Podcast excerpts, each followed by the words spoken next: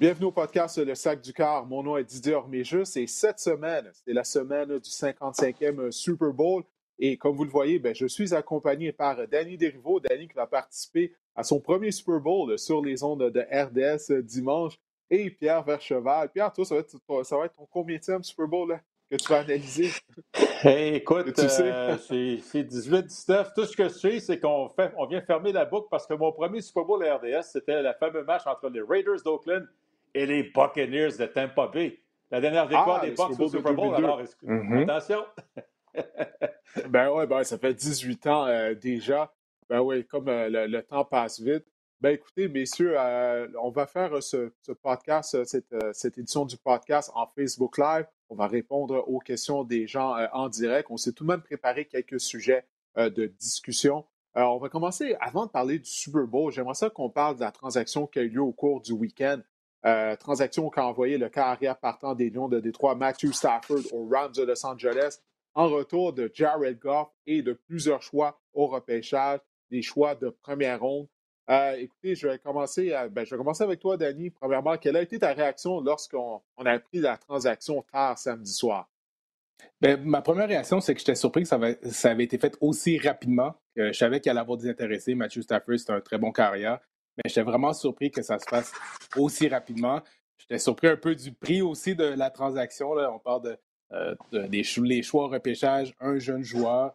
Euh, ça m'a fait rapidement penser à c'était quoi la valeur de Deshaun Watson en considérant euh, l'échange de Matthew Stafford. Mais une fois que la poussière est retombée, je suis capable de voir les avantages des deux côtés. Là. Des avantages pour les Lions de Détroit de rebâtir, partir à zéro avec les choix au repêchage et aussi les avantages des Rams qui ils sentent que Stafford, c'était la pièce manquante à court terme là, pour compétitionner pour les grands honneurs. Oui, les choix en repêchage, c'est bien beau, mais encore faut-il choisir les bons joueurs lorsqu'on repêche. Ce n'est pas une chose que les Lions, au cours des 60 dernières années, ont bien fait. Euh, de ton côté, Pierre, quelle a été ta réaction, puis qu'est-ce que tu retiens de cette euh, méga transaction? Oui, non, c'est certain, un peu comme Danny, j'ai été surpris que ça se fasse aussi rapidement. Puis c'est sûr que quand tu vois ça à froid, tu dis Waouh, il me semble que c'était, le prix était cher. Mais après ça, tu, comme, comme Daniel l'a dit, tu vois qu'il y a du bon des deux côtés. Puis pour Stafford, imaginez, là, lui, il doit se pincer parce que c'est Noël pour lui. Il s'en va à Los Angeles. Premièrement, il n'y aura jamais eu une unité défensive comme ça avec les Lions de Détroit pour le supporter. Il n'y aura jamais eu une attaque au sol comme celle des Rams pour le supporter. Alors lui, il arrive dans une équipe qui peut aspirer aux grands honneurs. Euh, il y a une maison qui n'est pas loin de Los Angeles, donc il retourne dans son patelin où, il vit présentement. Euh, attaque au sol, grosse défensive. Il ne coûtera pas trop cher sur le plafond salarial. Donc, la fenêtre d'opportunité est encore disponible pour les Rams. Alors, on va dire de quoi pour eux, là?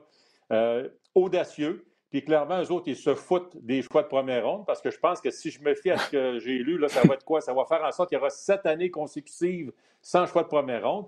Mais en même temps, clairement, ça me dit qu'on on fait un vote de confiance à notre département de dépistage, qu'on est capable de trouver des perles rares en deuxième, en troisième, en quatrième puis en cinquième ronde. Alors, ce sera ça qu'il faudra faire. Puis du côté de Goff, ben, tant mieux. Regardez, il pourra rebâtir sa, sa carrière à, Détroit. Bon, le Brad Holmes, le nouveau directeur général, c'est un gars de l'organisation des Rams. C'est un gars qui a donné des coups de poing sur la table lors du repêchage pour justement choisir Jared Goff. Alors, il, le connaît bien, puis il pense qu'il peut relancer sa carrière.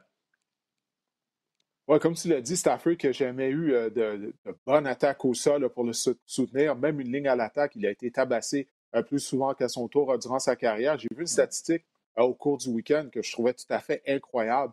Euh, Stafford a eu un porteur de ballon qui a gagné 100 verges au sol au cours d'un match seulement 11 fois. Seulement 11 fois durant sa carrière avec les Lions. Imaginez, les gars, comment ça n'a aucun bon sens. 11 fois seulement. Gagner 100 verges au sol, c'est pas si difficile euh, que ça. Euh, bon, il y a juste le temps là réellement qui va nous dire qui a gagné cette transaction. Mais Danny, je vais te poser quand même la question là aujourd'hui. Euh, quelques jours après que la transaction a été ben, conclue. Elle n'a pas été encore conclue de façon officielle. Ça va devenir officiel seulement au mois de mars, une fois que la nouvelle année euh, de la NFL va commencer. Mais à froid comme ça, pour toi, qui a l'avantage avec cette transaction? Laquelle des deux ben, équipes euh, a l'avantage? Je vais, être obligé d'y aller avec les Rams parce que moi, je suis d'avis que les, la, la, théorie là, de bâtir pour dans cinq ans, bâtir dans dix ans, on est loin de cette théorie-là on est dans une époque où il faut que tu gagnes maintenant. Quand tu as une opportunité, puis tu sens que les affaires sont alignées, euh, il faut que tu, tu, ailles le tout pour le coup. La, valeur d'un championnat à court terme est beaucoup plus grande que d'après moi, elle a été dans, dans, le passé, où est-ce que les équipes étaient prêtes à investir dans le repêchage, développer des jeunes joueurs, attendre 3, 4, 5, 6, 7, 8 ans avant que ça se passe. J'ai l'impression qu'on n'est plus dans cette époque-là. On a vu que Tampa Bay qui a fait de gros jeux avec euh, Tom Brady, puis les Rams se sentent que euh, Stafford, c'est la pièce manquante. Pour la première fois de sa, jeune carrière, Stafford il va avoir une opportunité de, de, jouer au football puis sentir qu'il n'a pas besoin de tout faire tout seul, d'avoir toute la pression sur ses épaules. Il, a juste, juste besoin d'être bon à lancer le play action, lancer les deep shots, puis profiter des opportunités que sa défensive va lui donner. Donc, pour moi, considérant l'actualité de la NFL, je dois, je dois dire que c'est les Rams qui ont l'avantage de la mm. transaction.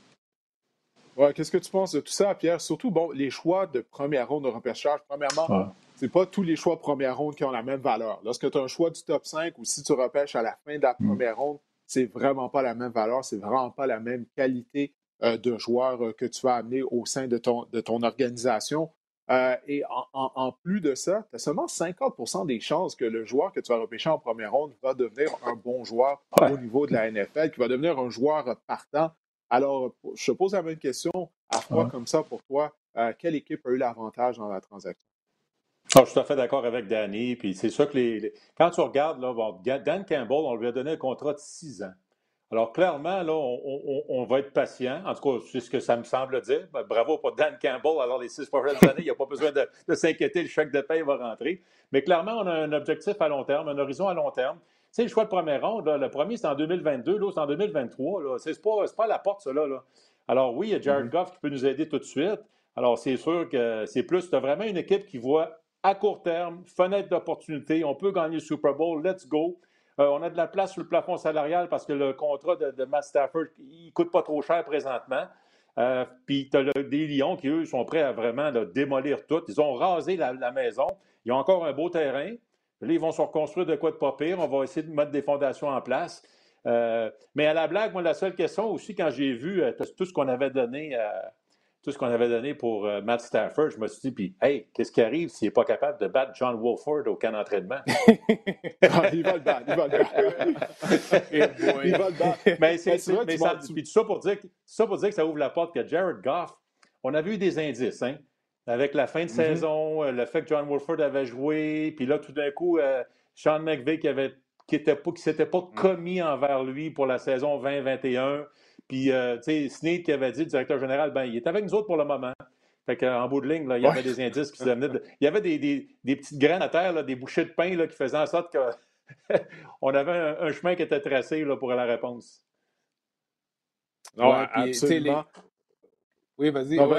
la, seule chose que j'ajouterais, c'est que j'ai vu beaucoup de gens critiquer les Lions, de, de prendre Jared Goff comme si c'était un, euh, une, canne, une, canne, de poubelle qui était plus bon, plus capable de rien faire dans NFL. Puis moi, je ferai attention avant de dire de lancer la service Jared. Un peu comme Carson Wentz. Il ne faut pas oublier que 2018, c'est pas si loin là, où est-ce que c'est deux jeunes carrières qui jouaient très bien.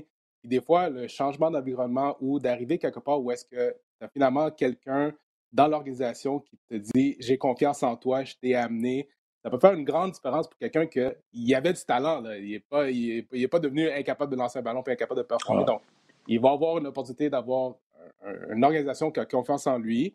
Euh, oui, un pari à court terme, mais la meilleure chose que tu peux avoir quand tu es une organisation qui est en train de reconstruire, c'est d'avoir des options, des options avec des choix de repêchage que tu peux échanger pour repêcher un jeune carrière, puis avoir Goff le modeler, ou bien Goff joue bien, il performe, tu l'échanges ils vont avoir des options avec les choix et avec Goff là, pour bien rebâtir mm. l'organisation de la bonne manière. Ouais, pour moi, il y a deux points d'interrogation. Premièrement, l'organisation des Lions de Détroit. Parce que depuis que je regarde le football, les Lions n'ont jamais de succès. Barry Sanders a décidé de mettre fin à sa saison. Il y en avait assez de jouer pour eux. Ça a été la même chose avec Calvin Johnson. Je suis incapable de donner le bénéfice du doute à l'organisation des Lions. Je les ai vus connaître tellement de, de, sélectionner tellement de, mauvais joueurs lors du repêchage au fil des ans. Donc, ça, c'est mon premier point d'interrogation pour les Lions. Et du côté des Rams, ça va être l'état de santé de Matthew Stafford, parce que, comme je le disais tout à l'heure, il s'est fait tabasser derrière cette ligne à l'attaque à Détroit tout au long de sa carrière. Il a déjà été opéré au dos euh, aussi. Alors, est-ce qu'il va pouvoir rester euh, en santé? Puis Matthew Stafford, c'est une carrière qui est, victime de crampes au cerveau, là, souvent. Encore une fois, cette année, là, des erreurs non provoquées, des interceptions dans la zone début. donc, il y a ça aussi, là, ça, il ne peut pas blâmer ses coéquipiers lorsqu'il n'est pas sous pression et qu'il est victime d'une mauvaise décision. Ben, bref, on, va avoir la réponse seulement au mois de septembre prochain.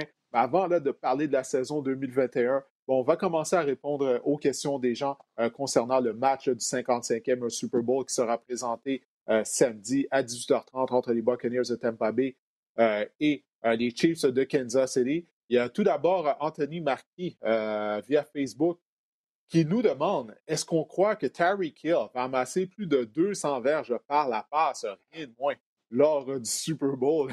Euh, Pierre, je, te demande de, répondre à cette question et Danny, tu enchaîneras ensuite. Non, non, il n'avancera pas 200 verges. Si jamais il avance 200 verges, ben, Todd Bowles va perdre son emploi. Tu ne peux pas laisser un gars gagner plus de 200 verges, deux matchs consécutifs. Alors, je ne peux pas croire qu'on va faire les mêmes stratégies. D'ailleurs, c'est ce que les Bucks, on dit toujours, ce qu'ils ont, qu'est-ce qu'ils ont appris à faire contre les Chiefs? C'est surtout qu'est-ce qu'ils ont appris à ne pas faire contre les Chiefs lorsqu'on a, a perdu plus tôt cette saison.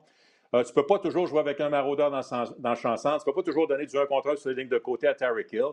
Alors, c'est clair que les stratégies vont être beaucoup plus euh, parapluie, euh, couverture, qu'on ne veut pas donner les zones profondes, on veut forcer les petites passes, on veut se rallier, on veut faire les plaquer. Puis en plus de ça, je vais quand même dire, Carlton Davis, c'est vrai qu'il s'est fait battre cette journée-là, hein?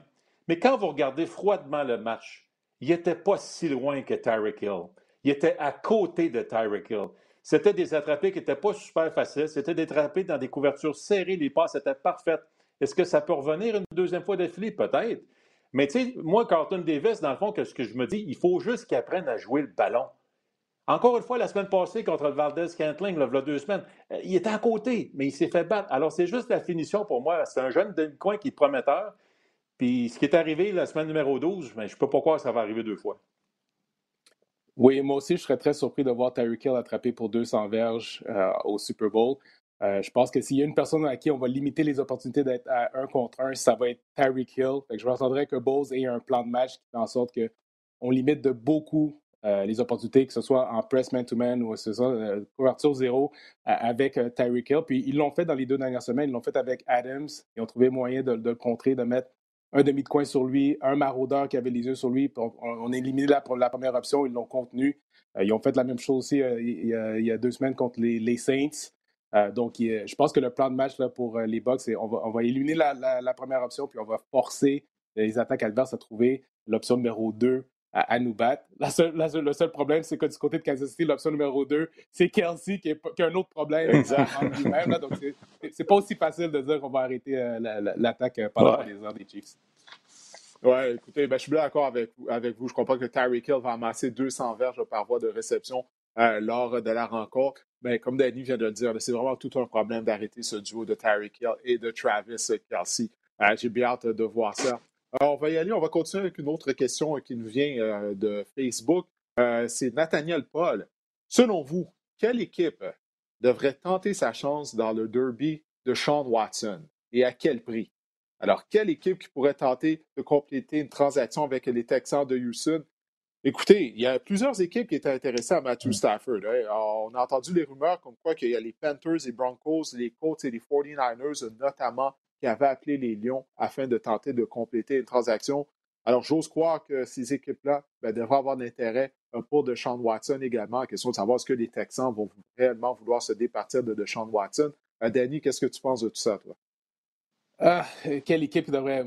Une équipe comme les Colts? C'est sûr que sont dans la, division, là, donc je pense que les, chances que ça, les chances que ça, arrive. Mais pour moi, c'est une équipe comme ça qui, qui, va voir les plateaux. Mais moi, je surveillerais peut-être une équipe comme euh, peut-être Washington. Euh, une équipe qui a une bonne jeune défensive, euh, qui a un bon jeune receveur, un bon ailier rapproché. Il joue dans la division de l'Est de la nationale. Donc, je pense qu'une équipe comme ça qui doit se dire si on est capable de mettre la main sur un, de Sean Watson, on peut devenir euh, très bon dans notre division. Euh, puis combiner la jeunesse en défensive avec la jeunesse en, offensive. Tout le monde est jeune, j'ai l'impression, là, du côté de, Watson, fait que c'est quelque chose qui pourrait être bâti à long terme. Pierre, qu'est-ce que tu penses de ça? Bien, premièrement, j'ai de la misère à croire que les Texans vont, vont, vouloir se débarrasser de lui. Peut-être qu'il va forcer la note, peut-être que les Texans n'auront pas le choix. Mais quand même, quand tu regardes ça froidement, tu te dis n'importe quelle équipe qui n'a pas Patrick Mahomes puis qui n'a pas déjà son corps vedette, devrait être intéressé à Deshaun Watson. La main, si tu as la chance de mettre la main sur un joueur comme ça, même si tu penses que ton corps fait l'affaire présentement, Mais si tu ne penses pas que c'est un corps élite, puis que tu peux encore améliorer ta position, dans le fond, toutes les équipes qui n'ont pas leur corps élite devraient investiguer, devraient appeler les Texans, devraient demander c'est quoi le prix. Parce que moi, dire de quoi, c'est tout un joueur de football, là. Euh, que ce soit avec son bras, que ce soit avec ses jambes. C'est un gars qui est bien impliqué dans la communauté. Ça a l'air d'être un bon jeune homme. Écoute, euh, quand, quand j'entends son coach à Clemson qui l'appelait Michael Jordan, euh, c'est l'effet qu'il a dans une équipe. Là, le, il fait que tout le monde est meilleur. Donc, sans avoir une équipe précise, là, mais moi, je me dis, garde, n'importe, tout le monde, tout le monde. Écoute, est-ce que est-ce qu'en bout de ligne, Nick Casario va faire une belle passe à Bill Belichick? Est-ce que c'est avec les euh, Patriots qui s'en va? Lui faire un cadeau. parce que Nick, Nick Casario, il a dit J'en reviens pas, je, je, dois tout, je dois toute ma vie à l'organisation des Patriotes. Oh, est-ce que tout d'un coup, euh, il va faire une belle passe à la palette euh, à Bill Belichick? Ça serait intéressant, c'est aussi on a besoin d'un corps chez les Patriotes. Ah, écoute, moi, je continue de croire que Sean Watson ne sera pas échangé. parce que, écoute, du côté des Texans, on serait fou. On serait vraiment fou d'échanger un carrière de concession. Le but du repêchage, c'est toujours ça. Le but premier, c'est de trouver un carrière de concession pour toute organisation. C'est un joueur qui a seulement 26 ans. Il a prouvé euh, qu'il appartenait à l'élite de la NFL, mais pas juste ça, le prix à payer. On vient de voir qu'est-ce que les, Rams ont dû débourser afin de mettre la main sur Matthew Stafford. Imagine-toi pas de Sean Watson. Est-ce qu'il y a une équipe qui va être prête à parier aussi gros? Euh, moi, j'en doute. Personnellement, j'en doute. En tout cas, on va voir. Ça fait jaser. Euh, il y avait même des rumeurs il y a quelques semaines comme quoi que les Packers euh, pourraient peut-être échanger Aaron Rodgers. Mais hum. l'organisation des Packers a dit absolument pas. Mais les Rams ont même appelé les Packers hein, afin de, savoir si Rodgers était bel et bien disponible. Et les Packers ont été catégoriques. Non, il n'est pas à échanger. Mais bref, il va y avoir un jeu de la chaise musicale qui est déjà avancé du côté de la NFL au cours euh, de la saison morte. Euh, maintenant, toujours via Facebook, euh, il y a Romain qui nous demande, en fait, il nous dit que les Bears ont besoin de bons carrières. C'est le cas depuis 50 ans environ. Mais sa question, c'est de savoir qui. Alors, qui est-ce qu'il y a un carrière qui vous vient en tête? Que vous pensez qu'on pourrait voir dans l'uniforme des Bears de Chicago? soit dit en passant, les Bears sont une autre des équipes qui était intéressée au service de Matthew Stafford. Pierre, tu peux y aller? Ben, écoute, de Sean, Watson, on n'a pas parlé des Bears, mais de Sean Watson, c'est sûr que c'en est un. Écoute, euh, euh, écoute, j'ai pas, euh, c'est pas, euh, je m'attendais pas à, cette question-là aujourd'hui. Je n'ai pas la réponse pour vous autres, vite, vite de même, là, mais écoute, je ne sais pas si Danny, toi, tu as un choix déjà plus éclairé que le mien. Là. Bon, mon non, mais Mitchell Trubisky, c'est pas préparé pour parler de Super Bowl. Je sais, mais on y va avec les questions des gens. Puis oui, c'est correct. Les carrières, ça. fait jaser définitivement. Il y a des questions pour... le Super Bowl qui s'en viennent. Oui, mais pour moi, c'est Deshaun Watson, c'est la meilleure option à la position de carrière disponible. Donc, comme Pierre le disait, euh, si tu n'as pas Patrick Mahomes, si t'as pas, même si tu as un Aaron Rodgers, euh, pense qu'une équipe comme Chicago doit se dire, ça doit être le plan A, c'est de Deshaun Watson. Puis euh, si ça ne marche pas avec Deshaun Watson, mais là, tu commences à penser à d'autres alternatives. Mais d'après moi, euh, toutes ces équipes-là, surtout une équipe comme Chicago, doit se dire est-ce qu'on est capable d'avoir Deshaun Watson, puis qu'est-ce que ça coûterait, puis est-ce qu'on est capable de, trouver un, terrain d'entente pour l'avoir? Hmm. Bon, vous vouliez là, une question du Super Bowl, j'en ai, ai en fait deux pour vous, coup sur coup. Mathieu Bédard nous demande est-ce qu'il y a un joueur plus obscur qui pourrait être euh, en mesure de changer le match dimanche lors du Super Bowl? Donc, un facteur X, un joueur qui passe sous le radar. Euh, je vais commencer avec toi, Pierre, étant donné que tu voulais des questions du Super Bowl, absolument. Euh, est-ce que, d'après toi, il y a un gars qui passe sous le radar, un joueur obscur, qui pourra faire la différence euh, lors du match? Ben, je ne sais pas si on peut dire qu'il passe en dessous du radar parce qu'au gabarit qu'il a, c'est dur de le manquer, là, avec la crinière aussi au milieu de la défensive des box. Mais Videvey, le plaqueur, lui, il n'a pas joué contre les Chiefs de Kansas City la semaine 12. Puis ça, c'est un gars qui pourrait créer des mots de tête parce qu'on parlait de, l'absence des bloqueurs chez les Chiefs. Alors, les alliés défensifs des Bucks pourraient avoir un bon match. Mais avec V qui rentre au centre, euh, qui va faire en sorte que la pochette va s'affaisser, il va faire en sorte que le corps va devoir courir vers les alliés défensifs. Fait que moi, là, c'est un gros morceau qui pourrait changer la donne au niveau de la pression, mais aussi si tu veux jouer en couverture contre les, contre les Chiefs, tu veux garder du monde en, en couverture, tu vas avoir une boîte à 6, une boîte à 5 pour arrêter le jeu au sol. Mais si tu vas avoir une boîte à 5 et une boîte à 6 pour arrêter le jeu au sol, ça t'en prend au moins un qui est capable d'en prendre deux. hein, qui est capable de, mm. prendre deux bloqueurs, parce que sinon, tu vas perdre l'avantage numérique. V c'est ce gars-là pour moi. Alors lui, c'est un héros obscur dans les tranchées euh, qui pourrait peut-être faire la différence dans ce match-là. Et euh, moi, j'en ai, choix comme héros obscur? J'en ai un de, de, chaque côté. Du côté de Tampa Bay, j'irai avec Scotty Miller.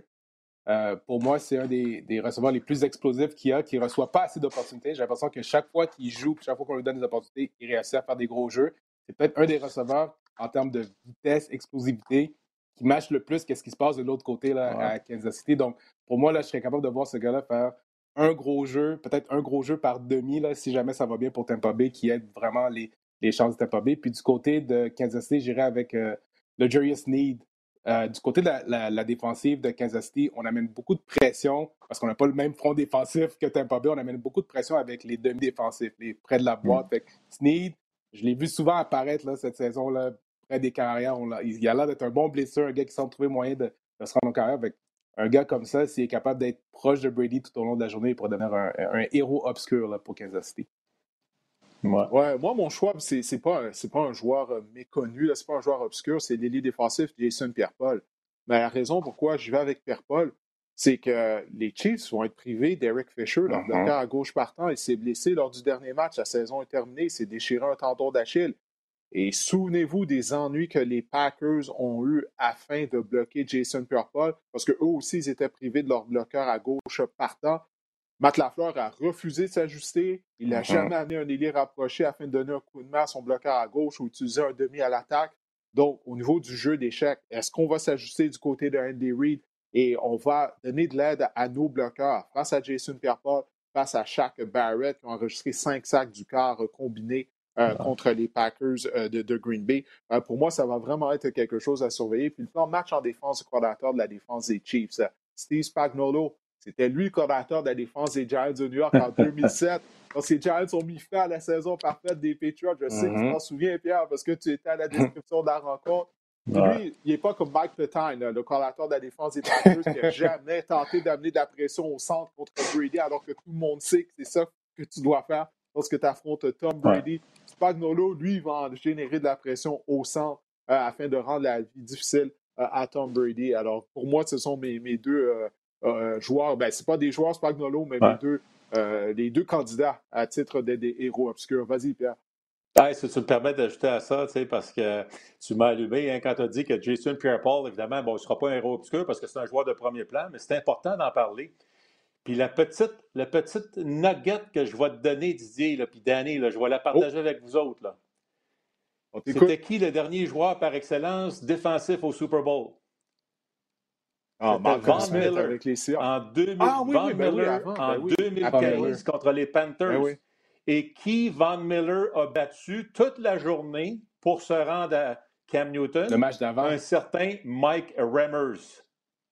C'est le hmm. même bloqueur du côté gauche des Chiefs qui va faire face à JPP. Alors ça, c'est une petite nugget que je partage hmm. avec vous autres. Là. Euh, J'aime ça. Alors, c'est une drôle de coïncidence. Hein? Alors, c'est pour ça que JPP, euh, moi, personnellement, je l'ai pris, que je l'ai choisi comme mon joueur par excellence du Super Bowl. je trouvais ça intéressant parce qu'on sait que 7 fois sur 10, c'est les carrières qui sont joueurs par excellence. Mais euh, je trouvais ça intéressant. Puis, juste un héros obscur, tu parlais de Steve Spagnuolo. Peut-être qu'un héros obscur qui ne sera pas un joueur du côté des Chiefs, je vais peut-être le donner à Andy Heck. C'est qui, lui? C'est l'entraîneur de la ligne à l'attaque des Chiefs. Moi, dire de mm. quoi, lui, depuis deux semaines, il doit travailler fort pas à peu près parce qu'écoute, il fait. Il a quand même bien composé toute l'année avec un paquet de blessures, un paquet de jeunes joueurs. Écoute, là, tu vas voir tes deux bloqueurs, c'est deux joueurs non repêchés.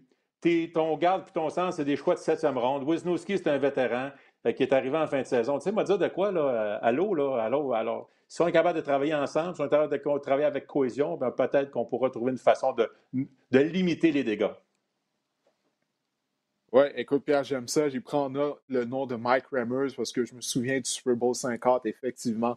Mon Dieu, qu'il avait eu des ennuis hein, face à Von Miller. Ça, on ne l'a pas oublié. Non, j'aime ça, Pierre, ça, ça en est vraiment une bonne. Euh, on va y aller maintenant avec une question d'Alexandre Ravier. Selon vous, la défensive des Bucks euh, est-elle en mesure de ralentir l'attaque des Chiefs ou il faudrait que Tom Brady contrôle le cadran pour espérer gagner? Euh, Danny, qu'est-ce que tu penses de ça? Bien, absolument. Il faut ralentir le jeu. on sait à quel point euh, l'offensive de Kansas City est explosive. D'après moi, ça n'avantage pas Tampa Bay d'y aller coup pour coup avec Kansas City sont, sont vraiment pas aussi explosés. Donc, moi, je pense qu'ils vont devoir être méthodiques, essayer de contrôler le ballon. Puis, ils doivent, ils doivent savoir que la défensive de l'autre côté, la défensive de Kansas City, est une défensive qui va jouer avec beaucoup d'agressivité parce qu'ils savent qu'est-ce qu'ils ont de l'autre côté, puis ils sont capables de prendre plus de risques parce qu'ils savent que même si on prend un risque, puis on, paye, on paye cher euh, du risque, mais on, a Patrick Mahomes de l'autre côté qui va venir un peu rattraper euh, qu'est-ce qu'on a concédé. Donc, euh, moi, je pense qu'ils vont devoir vouloir contrôler le ballon là, pour faire en sorte que ça reste un match qui n'est pas trop de points, qu'on contrôle le temps, puis garder Patrick Mahomes sur les deux côtés. Oui, écoute, la défensive des Bucks qui joue son meilleur football présentement, qui provoque des revirements, de la pression. Écoute, on joue avec beaucoup d'intensité, on est robuste. Euh, on défie les défensives, euh, les attaques, euh, pardon. Alors, au moins, on, on, on, arrive au Super Bowl avec un bon niveau de confiance. La bonne nouvelle aussi, c'est qu'on a déjà affronté les Chiefs. La mauvaise nouvelle, c'est qu'on a perdu et on s'est fait traverser pour plus de 500 verges. Là. Mais la bonne nouvelle, c'est qu'en deuxième demi, on a trouvé des repères. On s'est peut-être ajusté, puis finalement, on a figuré la rapidité des, des Tyreek Hill de ce mm-hmm. monde, parce que c'est beau les voir sur les bandes vidéo, mais quand tu arrives sur le terrain, là, je, fais, je fais toujours l'analogie qu'un joueur au baseball là, qui ne connaît pas la balle rapide du lanceur avec qui il affronte. Là, quand la première balle rapide elle rentre dans le mètre du catcher, tu dis tabarouette, OK, je pensais pas que c'était vite de même. C'est un peu ça. Fait qu'au moins, et faut pas oublier, les gars, qu'on a deux semaines pour se préparer au Super Bowl. Hein.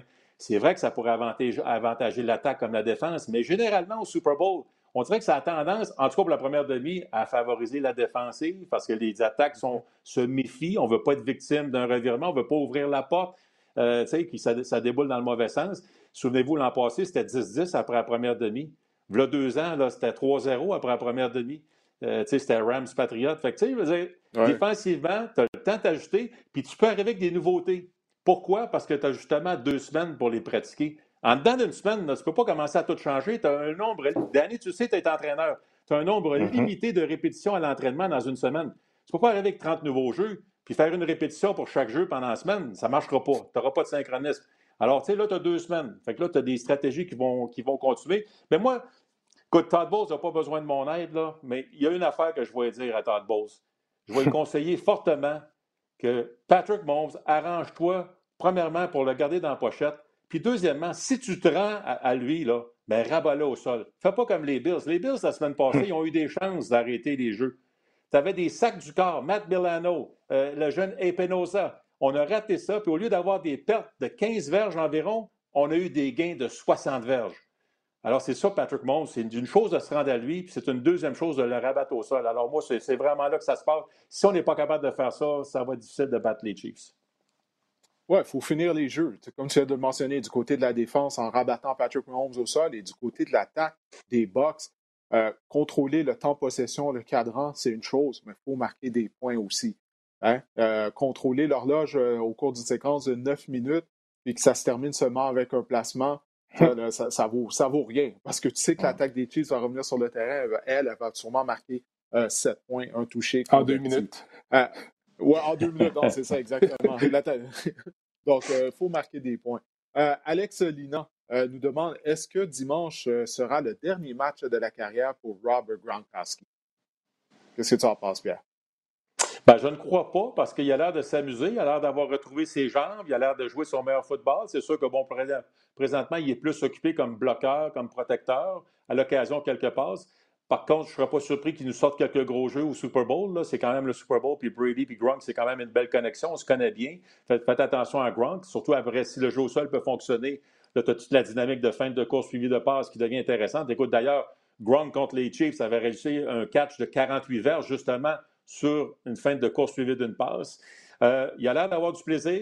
C'est un gars d'énergie. Moi, c'est clair que si j'étais les Bucks, je voudrais le revoir l'an prochain parce qu'il va juste être meilleur. il avait quand même arrêté de jouer au football, il avait arrêté de s'entraîner. Euh, tu repars pas la machine comme tu veux. Puis je pense qu'il a déjà même annoncé qu'il, lui, euh, s'il aimerait ça revenir, qu'il y a beaucoup de blessures. Puis que, en tout cas, fait que moi, c'est sûr que j'aimerais ça qu'il, revienne.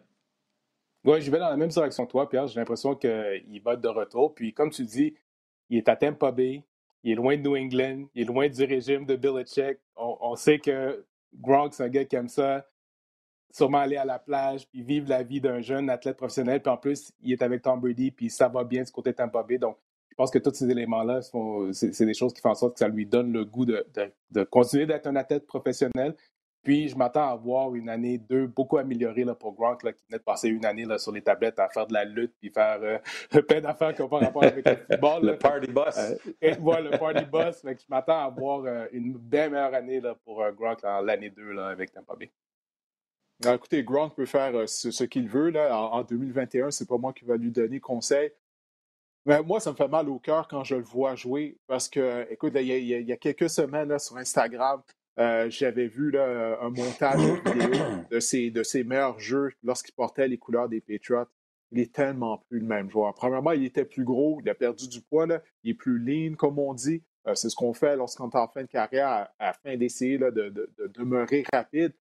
Mais lorsque Gronk était à son mieux, il était tellement rapide et tellement gros, tellement gros, tellement rapide pour son cabaret. Il était un joueur vraiment unique, dominant afin de bloquer au sol également.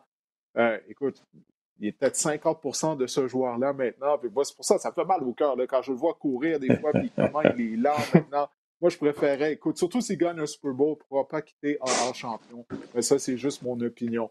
Euh, il y a Jean-François Morin qui nous demande est-ce qu'on va voir euh, Anthony Auclair comme partant régulier la saison prochaine, Danny? Ben, je serais surpris. C'est un joueur qui a, été quand même un healthy scratch plusieurs matchs cette année. Là, donc, et je pense qu'il devient euh, une bonne police d'assurance dans, son positionnement dans l'alignement de, Tampa Bay. Donc, il faudrait qu'il y ait des joueurs qui quittent l'organisation de Tampa Bay pour que euh, Anthony Auclair euh, puisse monter dans, la depth chart parce que clairement, même s'il ne joue pas, il a quand même sa place puis il a quand même une valeur. Donc, d'après moi, c'est un joueur qui est quand même apprécié au sein de son organisation. mais c'est juste que il y a des gens au-dessus de lui, puis c'est sa place. Il, faut qu'il y ait des gens qui quittent pour qu'il soit capable d'avoir un plus gros rôle dans l'attaque des, des, des,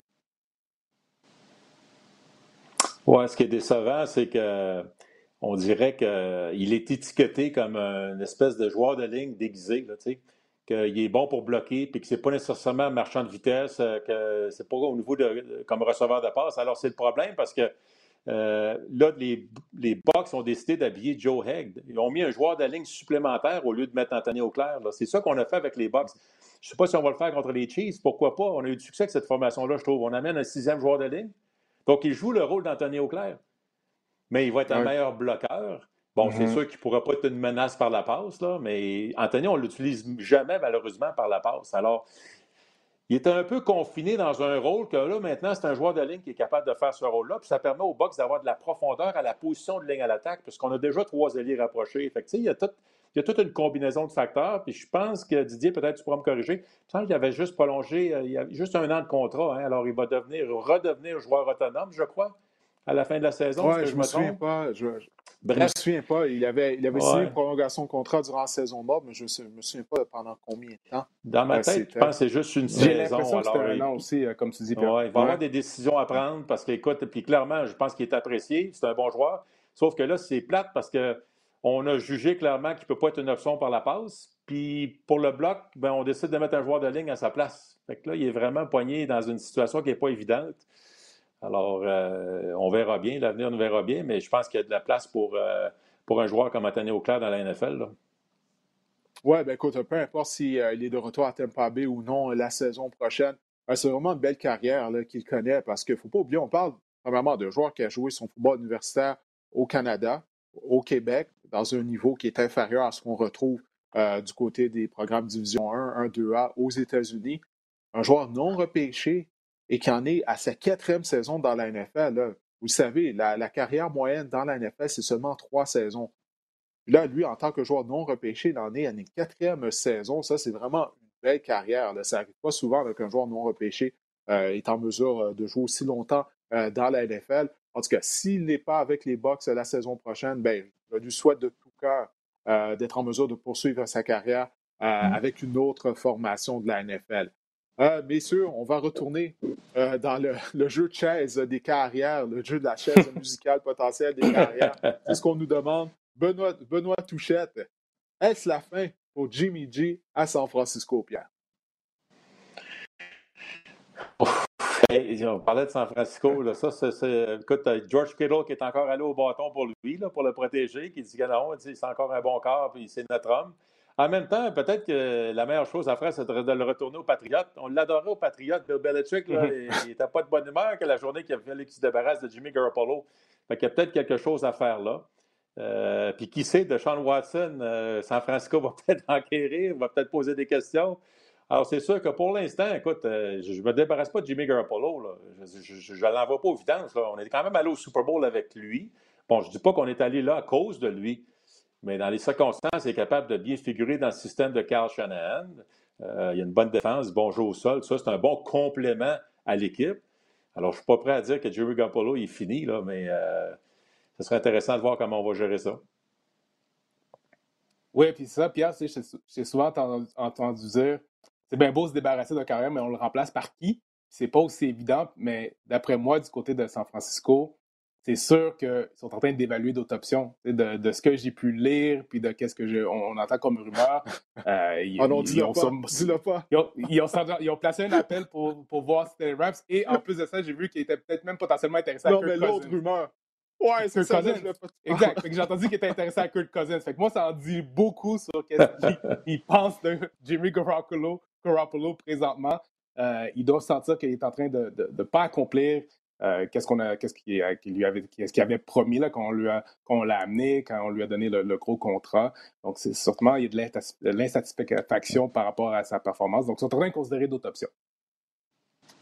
Oui, on sait que Kyle Shanahan était le coordinateur à l'attaque des, euh, de, Washington à l'époque lorsque Kirk Cousins a connu ses meilleures saisons dans l'uniforme de Washington. Alors, ça pourrait être une réunion potentielle, mais personnellement, moi, je ne crois pas que Kirk Cousins est la réponse à la position de carrière. Euh, écoute, on, le sait, là, il est limité.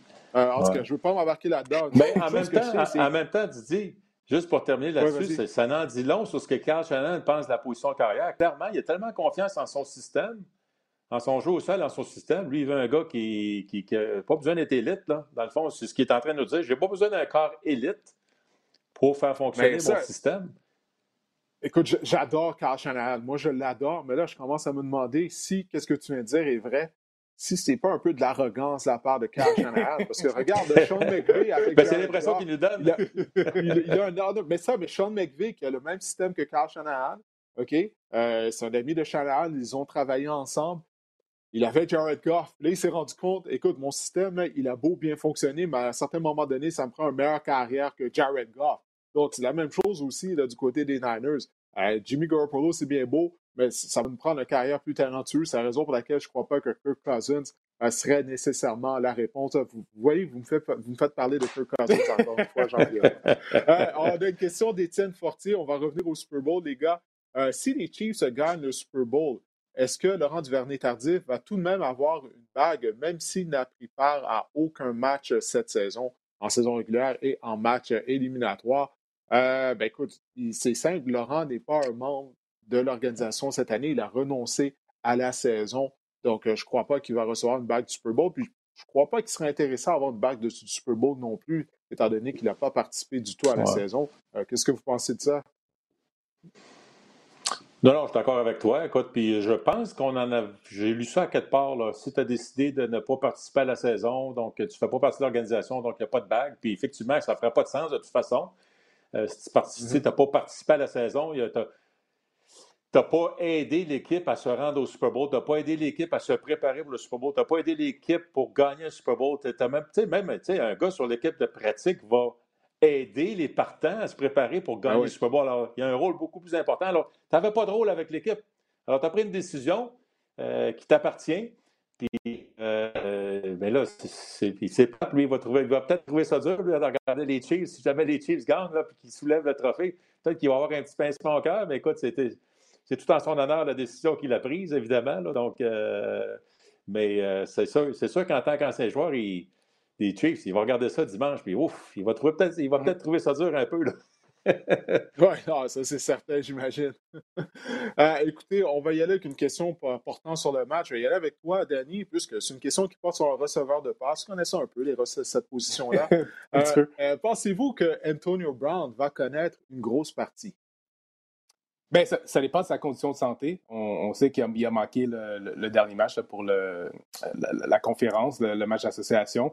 Puis, dans quel état il, va être? Parce que quand il est dans la partie puis il est en, santé, c'est un receveur qui est dynamique, qui peut faire des jeux, puis il force les défensives à, couvrir plusieurs joueurs. ils ont déjà Scotty Miller, ils ont déjà Evans, ils ont déjà Godwin. Tu ajoutes un, un Brown, tu ajoutes un Gronk. Euh, ça, ça veut dire que Antonio Brown peut être aligné contre l'option 3 ou 4 des demi-défensifs euh, de l'autre côté. Puis ça, ça peut ouvrir la porte à beaucoup de jeux explosifs pour Anthony Brown. Donc, si Anthony Brown est en santé et il peut participer au match, oui, il pourrait avoir un impact, il pourrait avoir beaucoup de vergers dans un match demain. Qu'est-ce que tu en penses, Pierre? Oui, non, non, écoute, moi, je vois ça de la même affaire parce qu'à un moment donné, c'est toujours un peu, quand tu as, une belle profondeur une position comme celle de receveur, ben, tu peux toujours prendre le pari et dire, OK, mon troisième receveur est meilleur que ton troisième demi-coin, mon quatrième receveur est meilleur que ton quatrième demi-coin, mon cinquième receveur, tu sais, c'est comme ça, là.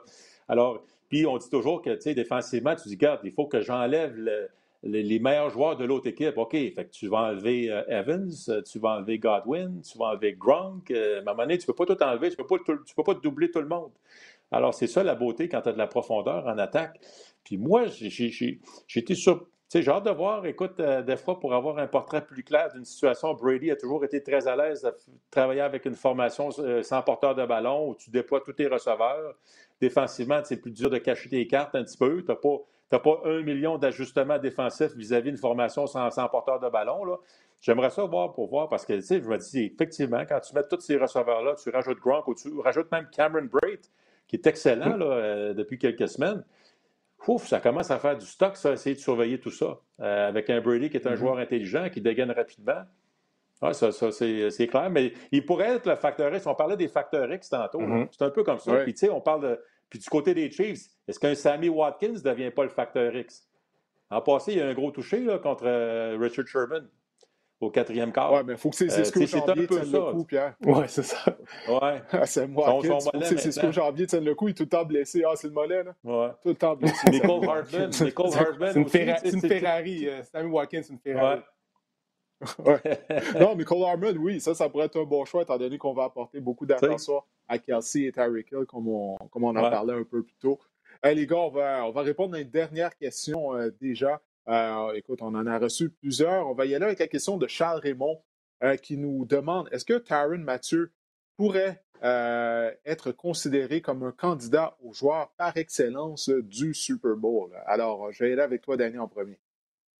Ben, c'est difficile. C'est très rare que les joueurs les plus difficiles sont des joueurs non carrière, puis encore une fois, des joueurs qui sont défensifs. Donc, pour un gars comme Tyron Matthews, que pour moi, il a, a le talent, puis il est utilisé d'une manière qui pourrait mener à ce qu'il soit le joueur le plus utile, mais il faudrait qu'il y ait une performance style une interception, un sac du corps, euh, une échappée causée euh, pour qu'il soit capable d'avoir euh, le, titre du joueur le plus utile. Oui, non, absolument. Il y a des chances. C'est un joueur de premier plan. C'est un gars que Brady va devoir avoir à l'œil à tous les jeux parce qu'il se promène partout. Hein. Tu sais, tu parlais de Algerius mm-hmm. tantôt, Danny. Tu rajoutes à ça moi, je sens que Juan Thornhill, l'autre maraudeur, a retrouvé mm-hmm. ses jambes, a retrouvé. Là, il y a beaucoup de rayons d'action tous ces, deux gars-là, moi, me disent que ça permet à vraiment de, de, voyons, de Taron Mathieu de faire un peu ce qu'il veut. je ne dis pas qu'il fait ce qu'il veut, là, mais qu'il peut se promener tout partout. Là, Alors, c'est un joueur qui est très dangereux, effectivement, mais c'est sûr que les joueurs défensifs, il y en a juste eu deux qui ont été joueurs mm. par excellence dans les dix dernières années. Alors, c'est plus rare, Malcolm Smith et Van Miller, comme on parlait tantôt. Mais effectivement, mais en même temps, l'impression que si, les Chiefs gagnent, est-ce que ça va être grâce à leur défense ou grâce à leur, à leur attaque? Euh, c'est toujours un peu mm. ça la question. Là.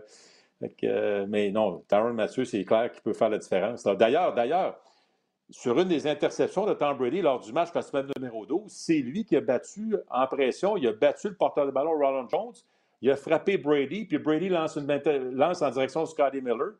Puis c'est intercepté par Bershon Breland. Donc, il a eu un impact dans ce match-là. Il peut avoir encore un impact, surtout quand Danny parlait tantôt avec justesse que Steve Spagnolo utilise beaucoup la pression. Alors, d'un côté, c'est Snee, de l'autre côté, c'est Mathieu. Euh, puis c'est un gars qui, des fois, est à la ligne, puis quand le ballon est remis en jeu, il est rendu dans le champ centre, puis euh, il mm-hmm. bouge tout partout. Là. Alors, c'est vraiment, vraiment tout un joueur de football. Puis en plus, en plus, dernier, parce que je ne veux pas m'étirer, En plus, il a joué pour Todd Bowles. Il connaît son système, il connaît les cards, il connaît Bruce Arians. Il y a peut-être un peu d'informations que privilégiée par rapport à tout ce qui se passe chez les Buccaneers. Ça va être à surveiller. oui, non, écoutez, comme vous l'avez dit, je suis d'accord avec vous. C'est toujours difficile pour un joueur d'être euh, nommé joueur par excellence de la rencontre. Mais Terran Matthew, comme Pierre vient de dire, c'est la façon dont il est déployé. Hein. Il est tellement polyvalent. bon, naturellement, à sa position de maraudeur, tu peux l'utiliser près de la ligne d'engagement, l'envoyer sur des blitz, euh, couvrir les receveurs intérieurs, l'utiliser à la position de demi-coin intérieur. Euh, alors, je ne crois pas qu'il va être nommé joueur par excellence de la rencontre, mais c'est un joueur qui pourrait faire un gros jeu qui va faire pencher, euh, pencher la balance en faveur de son équipe, les Chiefs de Kansas City. Il nous l'a démontré tellement de fois au cours de sa carrière euh, dans la NFL, même avant ça, lorsqu'il jouait à mm-hmm. LSU. Euh, il est vraiment un joueur d'impact. Bon, ben, messieurs, c'était la dernière question. Ben, écoutez, j'apprécie que vous avez pris de votre temps afin de participer à cette édition spéciale du podcast Le Sac du Car afin de répondre aux questions en vue du Super Bowl, mais également du jeu de la chaise musicale potentielle des carrières. Toi, ça fait jaser, ça va faire jaser tout au long de la saison morte. On n'a pas fini là d'en parler des carrières. La question, je me demande, est-ce qu'il va avoir autant de changements que ça à la position de carrière? Ou si on en parle beaucoup, là, on va arriver au mois de septembre, puis DeShaun Watson va toujours être un Texan? C'est la question que je me pose. ouais, puis si je comprends bien, Didier, aujourd'hui, les, les, les, gens qui nous ont donné les questions, ce pas nécessairement des partisans des Chiefs et des Bucks. Hein? Alors, tu, tu, vas, tu, vas, tu, tu vas chercher tes, tes, auditeurs loin, Didier. Là, toutes les équipes, les personnes de toutes les équipes écoutent le, podcast Sac du Corps.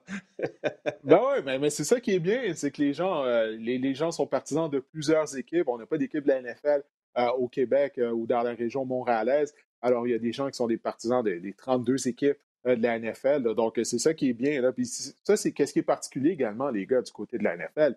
C'est que c'est un sport, même si là, tu es un partisan des Patriots, un partisan des 49ers, généralement, les gens suivent la NFL au complet. Les gens suivent les 32 équipes, comparativement à d'autres sports comme le baseball, le hockey, où est-ce que c'est plus régional. Tu vas suivre ton équipe, l'équipe de ta ville, parce qu'il y a tellement de matchs. À un moment donné, tu ne peux pas suivre les 82 matchs de toutes les équipes de la Ligue nationale de hockey, et certainement pas les 162 matchs de toutes les hum. équipes de baseball. Donc, tu te concentres plus sur ton équipe, alors que la NFL, ben, il y a moyen de suivre les 32 équipes alors, c'est ça qui est intéressant et particulier euh, du côté euh, de la NFL. Alors, écoutez, pour les gens qui nous écoutent et qui nous regardent, oui, vas-y. Excuse-moi, je t'interromps encore une fois, c'est la dernière, là. et sans oublier, sans oublier le fantasy football. Ben oui. Qui est, ben qui est une arme incroyable pour encore plus élargir euh, l'engouement vers le football américain. Fait que là, non seulement tu suis ton équipe, après ça, il faut que tu suives ton équipe de fantasy. Donc, ça veut dire qu'il faut que tu suives un paquet d'autres joueurs dans d'autres équipes. Puis des fois, ben, il y a ces joueurs-là qui vont te faire gagner ton fantasy, mais là, tu n'es pas de bonne humeur parce qu'ils jouent contre ton équipe cette semaine-là, puis ils vont faire perdre ton équipe. Plus. Tu sais que tu suis, là, tu sais. Alors, écoute, c'est incroyable comment la NFL, c'est une grosse machine, là. Ça, c'est pas le gambling en plus. Oublie pas le gambling. Il y a certaines questions, là, je suis certain, là. Lorsqu'on lui demande est-ce que Tyron Matthew pourrait être euh, sélectionné comme 200 verges, ouais. Euh, ouais, c'est ça. Là, ça, c'est au niveau des, des, des, paris. Là. Je suis pas mal certain que ça, les, les gens voulaient savoir qu'est-ce qu'on pensait afin peut-être de les aider potentiellement à, à gagner, à faire, à, faire des sous, gagner des sous euh, le dimanche lors du Super Bowl. Ben, écoutez, pour les gens qui nous regardent ou qui nous écoutent, on vous rappelle bon, bien sûr, la rencontre du Super Bowl sera diffusée sur les ondes de RDS dimanche mais également que vous pouvez regarder euh, le match ultime sur RDS Direct. Alors, on vous invite à vous abonner euh, si vous n'avez pas euh, le câble. vous voyez ici à l'écran les forfaits qui vous sont offerts. Alors, question de regarder le match sur votre téléphone, sur, votre tablette, votre ordinateur, peu importe. Le match du Super Bowl qui sera présenté sur RDS Direct, en plus, bien sûr, sur les ondes de RDS. Alors, j'espère que cet épisode du podcast Sac du Cœur vous a plu. On va se reparler la semaine prochaine, mardi, alors qu'on analysera ce match du 55e Super Bowl. À la prochaine. Mm.